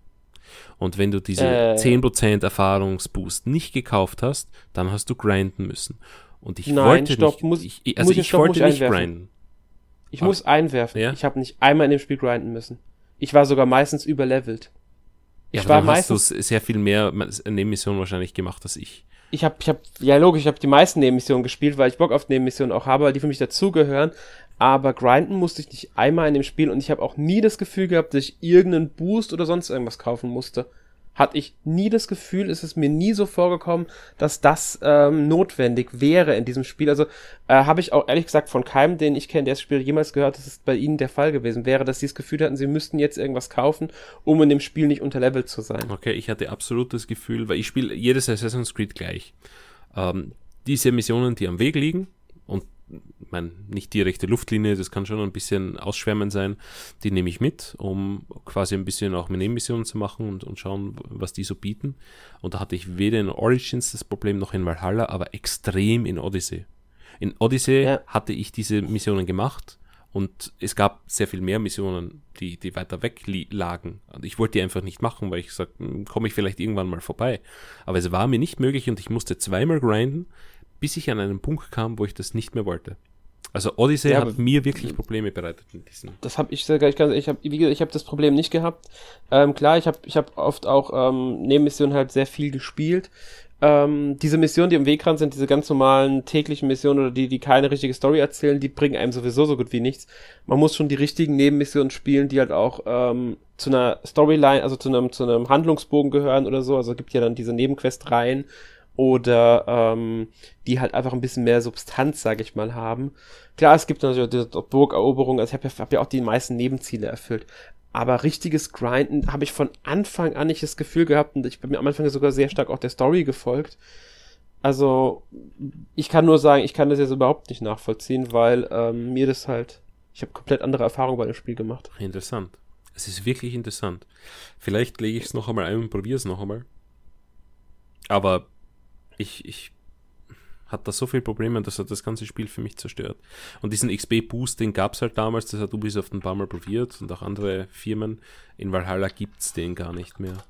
Äh, ja, gut, den muss man sagen, gab es aber auch bei Origins zu kaufen. Genau, bei Origins war es aber meiner Meinung nach nicht das Problem, aber vielleicht habe ich in Origins ausreichend Nebenmissionen gemacht, dass ich das nie, äh, ja, äh, das Gefühl hatte, dass, dass mir da etwas weggenommen wurde, das man mir dann wieder verkauft wird. Das reagiere ich sehr allergisch, ja. Deswegen war es auch in Odyssey dann ein, ein Dealbreaker für mich eigentlich. Ja, aber wie gesagt, ähm, ja, interessant. Kann also, ich so nicht nachvollziehen. Das ist. Ich habe es wie gesagt komplett durchgespielt in keine Ahnung weit über 100 Stunden. Ich glaube sogar bin ich über die 200 gekommen. Ich weiß gar nicht, ob ich über die 200 Stunden gekommen bin. Ich kann schon sein. Ich habe wirklich wirklich viel Zeit mit dem Spiel verbracht ähm, und ich glaube, ich habe 15 ich hab, Stunden oder so drinnen. Also eh recht viel. Aber. Ja, also ich habe mhm. da äh, sehr, sehr viel Zeit drin und nicht einmal das Problem mit Grinden oder mit sowas gehabt. Klar, mal, es gab mal Gegner, die ein bisschen schwerer zu besiegen waren, aber das gehört ja auch irgendwo dazu. Aber nie so, dass ich das Gefühl hatte, ich bin, äh, habe wirklich unterlevelt oder habe das Problem, äh, jetzt weiterzukommen. Wie, wie gesagt, am Ende war ich sogar eher so weit, dass ich dann dachte, äh, die Gegner könnten ruhig mal ein paar Level höher sein. Weil ja, also das Spiel skaliert zwar mit dir mit so ein bisschen, dass du ähm, auch Gegner, in die eigentlich, also die Gegner sind ja auch ein bisschen eingeteilt nach Level und wenn du das Level schon überschritten hast, skaliert es immer mit, aber es bleibt halt immer ein bisschen unter dir. Und deswegen hatte ich immer das, irgendwann das Problem wirklich, dass ich manchmal zu einer Mission kam und dann das Gefühl hatte, Mist, hier sind die Gegner deutlich schwächer als ich, ich besiege die viel zu leicht. Hm. Wobei ich dann muss auch sagen muss, es hängt mal davon ab, was für Gegner, was für, wie viele Gegner und so weiter. Aber wie gesagt, grinden, nee, hm. überhaupt nicht. Ich hatte schon das Problem, dass ich ähm, keine Chance bei gewissen Hauptgegnern hatte. Und dann ein einzelnes Level dann sehr, sehr viel mehr ausmachte. Also das, das ist jetzt nicht so wie, weiß ich nicht, in, in anderen Spielen. Also da in Assassin's Creed Odyssey hatte ich das Gefühl, dass ein Level sehr viel ausmacht. Ganz am, am Anfang ja. ja. Ab einem bestimmten Punkt nicht mehr so stark. Am Anfang machen die Level, also die äh, Level deutlich mehr aus, als es später der Fall ist. Ähm, da macht es auch Sinn, am Anfang von Odyssey sich die Ausrüstung nicht zu verbessern oder so, also immer wieder ans Level anzupassen, sondern einfach immer die bessere Ausrüstung, die man findet, zu benutzen, weil äh, man sowieso andauernd neue Ausrüstung bekommt und man steigt aber auch, wie ich finde, gerade zu Beginn des Spiels sehr schnell auf. Also ich habe das Gefühl gehabt, dass ich gerade so die ersten, was weiß ich, 20 Level äh, in kürzester Zeit jetzt in, auf die Spielzeit runtergemünzt natürlich bekommen habe ähm, und auch danach habe ich eigentlich regelmäßig Levelausstiege gehabt. Ich habe nie das Gefühl gehabt, dass ich zu lange, äh, kein, also dass es zu lange dauert, bis ich den nächsten Levelaufstieg hatte oder so. Vielleicht habe ich es auch viel, falsch gespielt. Kann auch sein. Aber gut, so viel dazu jetzt. Ähm, was ich noch erwähnen will, ist, ähm, wir dürfen nicht vergessen, es gibt einige Assassin's Creed Spiele für Nintendo-Systeme und das erste, das damals sogar für äh, direkt erschienen ist, war direkt das zweite Assassin's Creed Spiel, das erschienen ist. Nicht Assassin's Creed 2, sondern das zweite Spiel. Das war nämlich Assassin's Creed Altair's Chronicles, habe ich ja schon erwähnt, für ein DS und für Mobile irgendwann dann auch. 2008. Mhm. Es war am Anfang nämlich so, dass gerade die DS, also die, der DS mit zwei Spielen, auch der zweite Teil, Assassin's Creed 2 hat mit Discovery ja dann DS-Spiel be äh, bekommen ähm, danach gab es dann halt das natürlich 3 für die Wii U, Liberation gab es für die Switch, glaube ich, nur, für die Wii U nicht. Das ist ja der, ähm, ja, ich, es ist eigentlich ein, das war das PS Vita-Spiel. Um, ähm, zu Assassin's Creed 3. Liberation gab es für die Switch. Für die Switch ist es dabei im Assassin's Creed 3 Pack. Ich glaube ja. Es, es müsste im, bei Assassin's Creed 3 mit dabei sein. Okay. Das ist das Komplettpaket quasi. Ähm, Assassin's Creed 3 und Liberation müssten da zusammen sein, äh, also zusammen verkauft worden sein. Ähm, das ist wie bei der HD-Neuauflage, die für die PS4 von Creed 3 erschienen ist, da müsste dann Liber ist Liberation auch dabei. Das ist gut zu wissen, weil das, ähm, ja, tatsächlich, äh, das ist mir entgangen. das werde ich dann nachholen, weil das habe ich nicht gespielt. Ja, das habe ich Also nur leider auch, glaube ich, nicht beendet. Ich habe es auf der PS Vita damals angefangen, aber ich wollte es dann immer weiter spielen, weil ich habe ja P ähm, Assassin's Creed 3 für die PS4 und ähm, da wollte ich es immer nachholen, habe es aber bis heute nicht geschafft. Ja, Black Flag ist ja dann auch für die Wii U erschienen. Rogue ist für die Switch dann noch erschienen, zusammen mit Black Flag, weil so ist es ja auch für Genau. die Switch erschienen, Black Flag. Dann muss man sagen, das war's seitdem. Also ich meine, fünf Jahre später ist ja Rogue erst für die Switch erschienen, auf der ähm, für Nintendo-System, aber trotzdem. Damit hatten wir letztes Jahr das letzte Assassin's Creed. Trotzdem ist es halt ein sehr altes. Eine Ausnahme gibt's noch. Assassin's Creed Odyssey ist für die Switch in Japan erschienen als Stream-Version. Für alle, die das jetzt nicht genau wissen, was gemeint ist, äh, sowas wie Control jetzt auch hier in Europa erschienen ist. Das heißt, man lädt sich nur eine App runter und spielt dann quasi übers Internet. Man kriegt das Spiel auf die Konsole gestreamt. So wie bei Stadia oder Bei, Was ähm, gibt's da X- noch? Microsoft xCloud jetzt, also der Game Pass. genau xCloud, so hieß auf das Ding. Android Film, äh, Android äh, Phones streamen. Ähm, sowas in der Richtung ist es dann halt. Ähm, und ja, ich habe ehrlich gesagt keine Ahnung, wie gut es in Japan funktioniert. Ich habe es äh, logischerweise nie ausprobieren können. Aber Ähm, interessant, dass es das da halt gibt. Angeblich recht gut, weil in Mhm. Japan natürlich auch die, die ganze Internetverbindung äh, Ja, dichter ist als bei uns, aber die ganzen Control-Berichte sagen, dass es eigentlich auch recht gut bei uns funktioniert. Man kommt natürlich Mhm. aufs eigene ich Internet drauf an. Ich habe es auch kurz ausprobiert, also es, es ist schon okay. Ja, Mhm. Äh, ich kann mir durchaus vorstellen, dass das sehr viel mehr kommt. Ich meine, es ist ja auch ein bisschen was geleakt schon, dass unter anderem Resident Evil 3 äh, gefunden wurde. Irgendwie so eine Microsite oder die Subdomain von dieser Firma, die dieses Streaming-Service zur Verfügung stellt. Ich kann mir auch gut vorstellen, dass dann eben Resident Evil 7 und auch Assassin's Creed Odyssey noch kommt. Oder vielleicht dann Mhm. auch sogar Origins oder Valhalla. Ja. Ja. Also dadurch, dass in ich auch Japan schon existiert, ist da die Chance sehr groß, dass das passieren wird. Auch bei uns. Ja. Stimme ich dir zu, würde ich es auch nicht ausschließen, ähm, gerade weil halt Control funktioniert. Ich denke mal, das hängt ein bisschen auch davon ab, wie groß Interesse an Control jetzt speziell ist. Ähm, sie werden es bestimmt noch mit weiteren Spielen ausprobieren, weil Control kann man jetzt nicht als Musterbeispiel dafür nehmen, sage ich mal.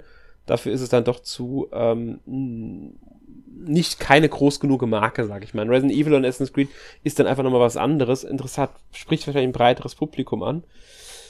Aber mal als, abwarten. als Test ist es sicher mal ausreichend, um, Ja, um auch zu denke auch eruieren. so als erster Test. Genau, Dann ja. wird man weitersehen.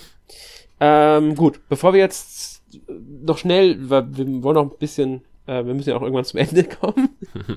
ähm, es gab aber auch drei Bro Mo- Mobile bzw. Browser-Spiele, die ich persönlich ehrlich gesagt nie richtig gespielt habe. Also es gab ja Project Legacy, das nur auf Facebook erschienen ist. Habe ich nie ausprobiert. Hast du das mal ausprobiert? Nein.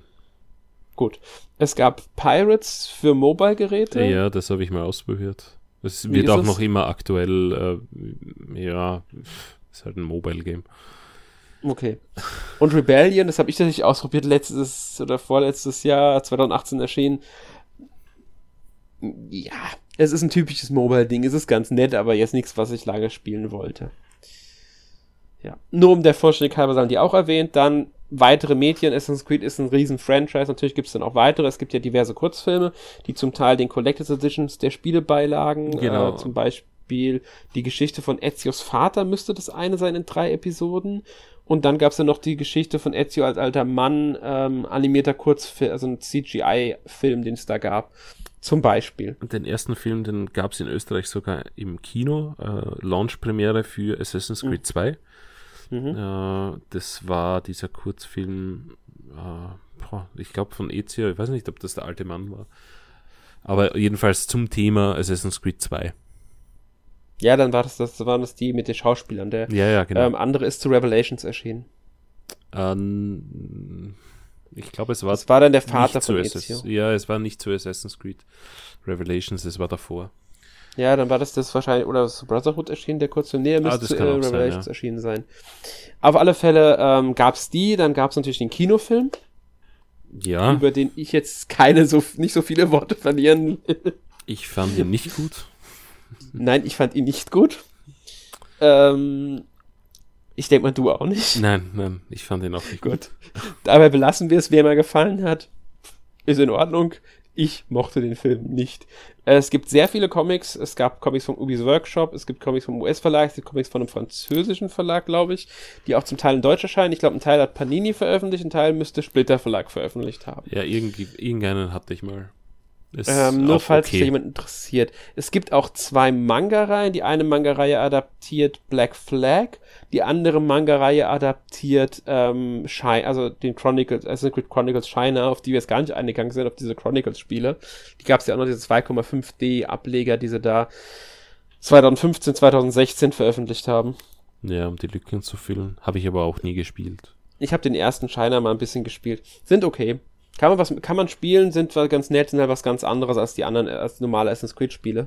Hm. Ähm, und die, die Geschichte von Shao Jun, die ja auch mit Ezio in Verbindung stand, ähm, haben sie halt das Manga auch umgesetzt. Müsste jetzt, glaube ich, der erste Band bei Tokyo Pop erschienen sein, der zweite kommt ich, im Dezember sogar schon raus.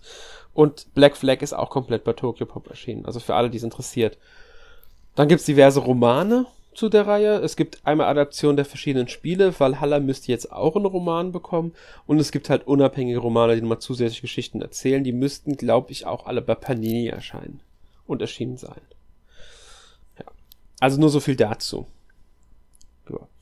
Ja. Ja, kann man. wir haben ja schon gesagt, was es auf Nintendo-System gab für Spiele und was wir denken, was noch wahrscheinlich ist. Also, ähm, mich würde es nicht überraschen, wenn sie irgendwann doch noch die Ezio-Trilogie veröffentlichen, wenn sie irgendwann noch äh, den ersten Teil veröffentlichen. Sogar Unity und Syndicate würde ich in abgespeckten Versionen auf der Switch nicht komplett ausschließen. Mm, puh, äh, ich, nein, nein. Also Unity ist sicher nicht, das läuft bis heute nicht äh, gescheit auf, auf irgendwelchen Plattformen. Das ist so ressourcenhungrig. Syndicate weiß ich nicht. Ähm, hat, glaube ich, die gleiche Engine, aber ist, ist wahrscheinlich optimierter, weil ich, ich glaube zu wissen, dass es das bessere Spiel ist. Also eigentlich kein schlechtes Spiel, aber da war halt der Schaden von Unity schon angerichtet. Das könnte ich mir Mhm. vorstellen, Unity wahrscheinlich, also das müssten es wahrscheinlich ganz neu machen. Ähm, ich weiß nicht, ob sie die alten noch bringen. Ubisoft ist ein bisschen still geworden, was die Nintendo Switch betrifft. Das stimmt. Äh, ich meine, wir haben natürlich die Assassin's Creed letztes Jahr bekommen, glaube ich, war das. ja, 2019 im Dezember war das. Vielleicht Ja. bringen sie die Chronicles-Teile noch raus. Chronicles würde ich mir gut vorstellen können, ja. Mhm. Mm, ich meine, die passen. Ezio Collection, ja, sie würde natürlich passen, weil sie ist schon portiert und ich meine, Das wäre kein Ah. großer Aufwand, denke ich, die Ezio-Trilogie. ja, es hieß immer, PC-Spiele oder Xbox One-Spiele laufen fast, fast nativ auf der Switch, also da braucht man nicht viel Mhm. Aufwand. Äh, Deswegen. den ersten Teil, keine Ahnung, den glaube ich nicht, weil sonst hätte man ihn schon irgendwann anders veröffentlicht. Und der erste Teil ist auch zu schlecht gealtert im Vergleich zu den anderen. Der Teil 2 war einfach das, sehr viel bessere Spiel mit sehr viel besseren Das stimmt. Möglichkeiten. Ich glaube nicht, dass man den heute noch als, als gut bezeichnen wird, wenn man ihn damals nicht erlebt hat und ein paar Nostalgiegefühle hat Mhm. oder so. Stimme ich dir zu. Äh, auch, auch wenn ich ihn gern sehen würde als Remaster, und zwar als Remaster mit auch dem Spiel irgendwas verändert, also ein bisschen moderner, nicht so wie die, die heutigen Spiele, sondern schon so wie die damaligen, aber vielleicht das Missionsdesign ein bisschen anpassen, Möglichkeiten von Assassin's Creed 2 und Brotherhood rein und so weiter.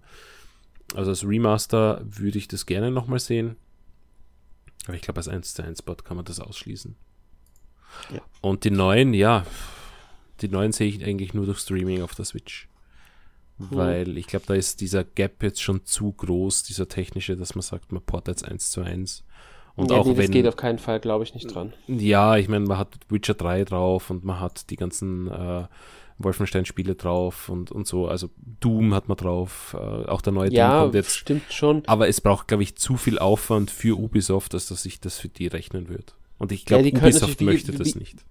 Man könnte bei Ubisoft wie bei Witcher 3 sagen, sie engagieren ein externes Team. Aber Witcher 3 und dann sagen wir mal Odyssey, da liegen drei Jahre dazwischen. Zu ähm, Valhalla sogar fünf Jahre. Glaube ich nicht dran, nicht ohne Streaming. Also ich, da bin ich sehr skeptisch, dass die auf die Switch kommen. Wenn dann durch Streaming halt. Das halte ich aber nicht für unwahrscheinlich. Aber gut, andere Frage. Was, jetzt mal ganz blöd gefragt, ist deiner Meinung nach der beste Assassin's Creed Teil? Uh, der beste Assassin's Creed Teil würde mir wahrscheinlich Brotherhood einfallen. Mhm. Ich kann mich dir da weitgehend anschließen. Ich würde, ähm, ich mache das jetzt einfach mal sehr unfair, ich teile nämlich auf. Der beste klassische ist Brotherhood. Ansonsten, wenn ich, müsste ich Odyssey nennen, einfach weil ich das Spiel unglaublich gerne gespielt habe, viel Zeit reingesteckt habe und ähm, ich es noch, ja, für mich war es halt einfach eins der besten Spiele überhaupt. Und ich würde es wahrscheinlich jetzt, äh, wenn ich müsste, auch noch einen Ticken über Brotherhood setzen, wobei mir das sehr schwer fallen würde, weil ich die Spiele sehr schwer zu vergleichen finde, die alten Assassin's Creed und die neuen Assassin's Creed Spiele. Ja, von den neuen fällt für mich halt Odyssey raus, weil ich Logisch. einfach un unfähig war, das zu spielen, offenbar. Ja, und Valhalla fällt halt auch aus, weil es noch zu neu ist. Das kann man noch nicht gut genug beurteilen. Naja, ich habe schon sehr viel von Valhalla gesehen. Ich, ich finde, es ist ein gutes Spiel. Ich bin mir nur noch nicht sicher, ob mir die neuesten Änderungen so gut gefallen, dass ich sage, es ist besser als Origins. Und. Origins hat halt diesen Ägypten-Bonus. da, da habe ich halt irgendwie die rosa-rote Brille auf. Das muss ich ehrlich gestehen. Mir gefällt halt das Setting sehr gut und es war halt optisch und grafisch auch um einiges besser, meiner Meinung nach, als, als, als Valhalla jetzt. Valhalla wirkt irgendwie so, ich weiß nicht, da haben sie irgendwas verbockt, kommt mir vor. Aber äh, Origins hat halt schon ein gutes Gesamtpaket und ja, vielleicht gebe ich Odyssey nochmal eine Chance und dann reden wir in einem Monat oder zwei nochmal drüber. Mhm. Gut, dann sind wir mit dem Thema durch. Ich hoffe, wir konnten euch einen ordentlichen, guten Überblick über die ähm, Assassin's Creed-Reihe geben. Ähm, Kommentare könnt ihr gerne äh, ja, unten in die Kommentaren posten. Sagt uns einfach eure Meinung. Was ist euer Lieblings Assassin's Creed? Was haltet ihr überhaupt von der Reihe? Beziehungsweise haben wir irgendetwas Wichtiges vergessen? Haben wir einem Spiel vielleicht sogar Unrecht getan oder was auch immer, teilt uns einfach eure Meinung mit. Gut, jetzt stelle ich dir die Frage und zwar kurz und knapp bitte. Was hast du letzte Woche gespielt? Assassin's Creed Valhalla. Äh, dann habe ich Watch Dogs Legion gespielt. Beide Ubisoft-Spiele ja natürlich zum Start der Series X und PlayStation 5 verfügbar. Ähm, Watch Dogs Legion, ja, weiß nicht, ist halt auch wieder Ubisoft-Formel. Also bin da wenig begeistert von der. Ich glaube, da muss Ubisoft einfach die Ubisoft-Formel äh, mal weg, wegtun und andere Spiele machen. Und dann habe ich noch Pokémon Schwert DLC gespielt. Ähm, der erste war recht langweilig und ich verstehe nicht, warum der überhaupt drin ist. Der zweite ist eigentlich auch recht langweilig, wenn man den Hauptdeal, also die Hauptstory dieses DLCs verfolgt. Ähm, die Raids sind aber lustig. Von daher werde ich das ein bisschen spielen wahrscheinlich. Und wie schaut's bei dir aus? Ähm, ja, ich habe äh, jetzt nicht so viel gespielt. Ähm, eher unbekanntere Spiele, glaube ich, bei Nine Jurassic World Evolution kennen vielleicht ein paar. Das ist ähm, dieses Strategieaufbauspiel rund um Jurassic Park, das jetzt auch für die Switch erschienen ist.